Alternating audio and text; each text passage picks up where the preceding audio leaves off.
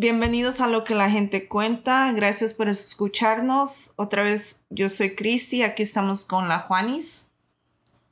Hola. Ah, pensando y viendo estos calorones que están haciendo, que está tan caliente, los ah, fuegos que hay. se me vino a mi mente cuando yo anduve trabajando en, las, en el field como esas personas que son tan indispensables, las que trabajan juntando sus frutas, sus verduras. Ah, yo también anduve así un tiempo. Mi, mi esposo me llevó, cuando de recién nos casamos, me llevó a, a Turlock. Y ahí me tocó andar este, cortando chabacano, durazno, uvas, manzanas. Y cuando se acabó todo eso de, de, esa fruta, siguió el tomate. Me acuerdo, oh, yo, pues mi papá también tenía tomates, ¿verdad? Pero como uno piensa que ay, va a andar la gente cortando así con sus manitas y, y llevándolo a los, a los a las cajas de tomates. No. Yo dije, cuando me dijeron, no, ¿quieres ir a cortar tomates? Pues sí, pero yo no, no era de las personas que cortaban. Yo era la chequeadora. También cuando estuvimos cortando el durazno, igual traía mi cuadrilla de personas que cortaban el, el durazno, chabacano. Ah, cuando, cuando estuvimos también en el corte de la uva, también me dejaron con una cuadrilla ahí que me acuerdo. Cómo esa gente, cómo trabaja este, en pleno solazo, porque es un calor que no se soporta de verdad. Uno entra muy tempranito al fin para salir como a las 10, 11 de la mañana porque no se aguanta esos calores tan fuertes, el sol tan fuerte que está en, esa, en ese tiempo. Me acuerdo que les llevaba tortas y sodas a venderles a, los, a la cuadrilla que andaba conmigo. Pero mucha gente va, a veces hay personas mayores. Me tocó uno, un tiempo en que fuimos a Perenson a cortar chabacanos. Me tocó un señor que tenía como 79 años, parece, creo. Allí se necesita escalera para cortar los chabacanos. Ese señor con ese fuerte calor que estaba haciendo. Y él, pobrecito, traía su cubeta y, cortaba y ah, me daba lástima verlo que tan fuerte ese calor y él con su, su cubetita ahí cortando chabacanos. Yo le decía que por qué estaba trabajando todavía, o sea, con 79 años y él todavía seguía trabajando. Pero él dijo que él vino a trabajar para ayudar a su familia. Yo creo que como todos, ¿verdad? Llegamos a Estados Unidos para ayudarle a la familia que se queda allá pero a veces yo digo, personas tan grandes trabajando todavía para ayudarle a su familia allá en México o en cualquier otra parte. Eso es digno de, admirarse porque uno a veces ahorita ya con que, que tiene unos 50, 60 y ya se anda muriendo, ya no puede salir un poquito aquí al, al calor que tenemos ahorita, porque se está muriendo, se está ahogando. Es como el meme del perro. ¿Cuál? Que no lo he visto. El que dice el, perro antes está bien así fuerte y ahorita está bien así, flaquito. No, así como, oh, le haces algo y ya, ya se está muriendo. Ajá. Bueno, así, así está. Pero yo también anduve en esas, en esas, en esos files trabajando. ¿Cuántos años tenías cuando fuiste para allá?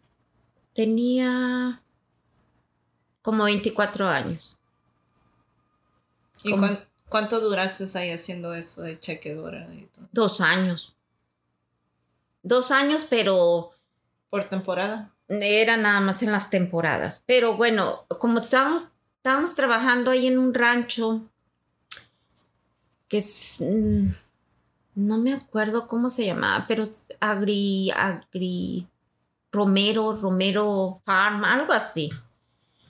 Pero ahí vivíamos también, que en ese rancho el patrón nos daba donde vivir y también trabajaba mi esposo, ahí también trabajaba, pero él a veces lo ocupaba ah, haciendo otras cosas, como él sabe de construcción y eso.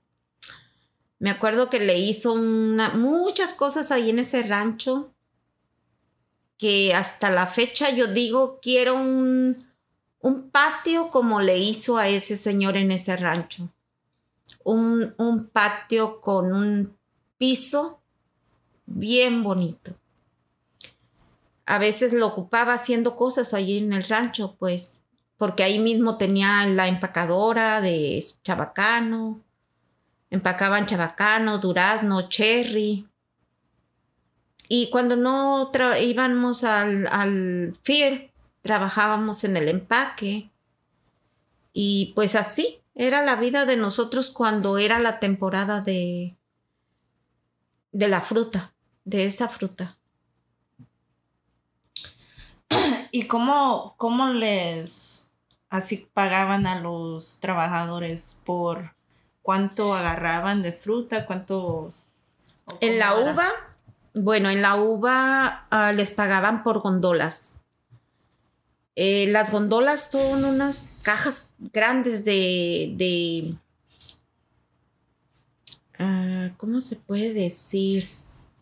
Pues de fierro, pero están bastante grandecitas porque por cada gondola en aquel tiempo les pagaban 150 dólares por, por gondola, pero era, era una cuadrilla. Vamos a decir que entre cuatro, entre cuatro o cinco personas se juntaban para llenar una gondola. Entonces esos 150 dólares ah, se repartían entre esos cuatro o esos cinco personas, pero si empezaban, vamos a decir como a las, empezamos a las 5 de la mañana, para las 10 había mucha gente que era muy rápida para cortar la uva y se hacían, a veces se hacían dos o tres gondolas para esas horas, cuando había bastante uva. Cuando no, a veces se alcanzaban a hacer una, una y media, pero eso se tenía que repartir entre todos. ¿Y tú estabas en, la, en el fil cuando estaba, cuando hicieron esa reforma con el ¿El César Chávez era? no, yo todavía ni llegaba para acá. Sí, supe de la, del, de la, de lo que, del movimiento que andaba haciendo él, pero yo todavía no, no llegaba para acá. Porque yo llegué aquí en el 88. Fue cuando me vine para acá. Y allí, en el 88 yo empecé en el field a trabajar.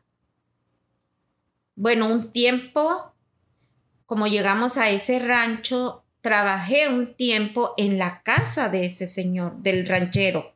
Me acuerdo el señor se llamaba Arturo Romero y la señora se llama ah, Ramona, Ramona Romero. Eh, ellos eran los dueños del rancho y yo trabajé un tiempo con ellos en la casa trabajaba para, o sea, limpiándoles la casa y cuidando una niñita de una hija de ellos. Nomás seis meses trabajé de, en, la, casa. Ya después de seis meses trabajé en el FIE. Pues gracias por escuchar y queremos darle gracias a todos los trabajadores en el FIL por estar trabajando durante estos tiempos, tanta calor que está ahorita. Se los agradecemos. Y pues, si quieren escuchar más historias, síganos cada miércoles.